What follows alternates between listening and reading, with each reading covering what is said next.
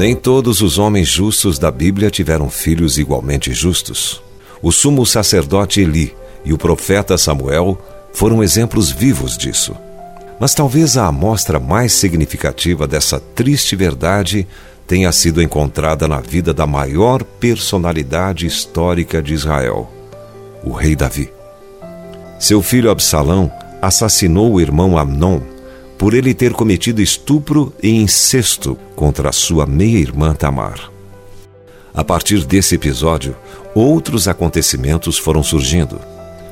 O mimado Absalão ainda tentou tomar o trono do pai, o que resultou na perda da própria vida na guerra civil que começou.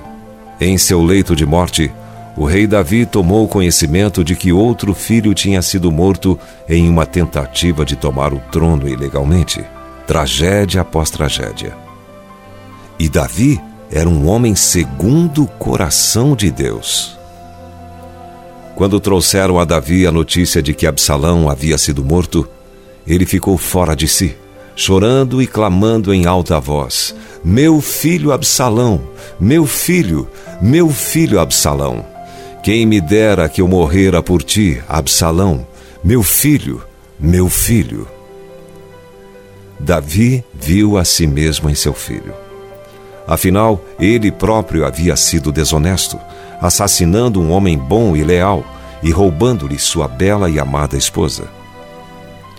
Davi escreveu um salmo manifestando publicamente seu arrependimento. Mas ele já havia deixado um exemplo pecaminoso que foi seguido por Absalão. O sofrimento de Davi ecoa até hoje. Quem me dera eu morrera por ti, Absalão, meu filho, meu filho, pois a culpa estava sobre ele. O complexo caráter de Davi provou-se forte nas atitudes de sua família. Eles precisavam de uma maior exposição à lei, à palavra de Deus, como ele ordenara.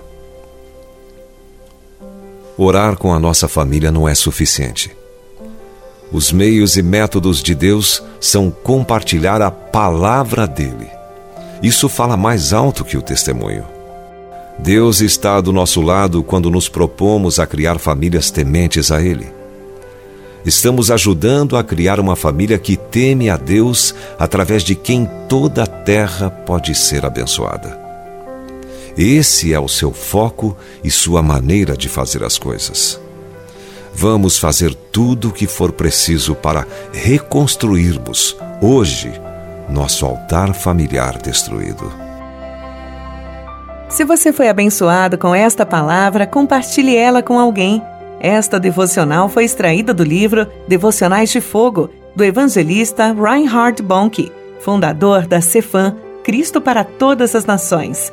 Para conhecer mais sobre a Cefam e seus inúmeros projetos evangelísticos no Brasil e no mundo, basta acessar cfan.org.br ou baixar o aplicativo Cefam Brasil nas plataformas Google Play e Apple Store.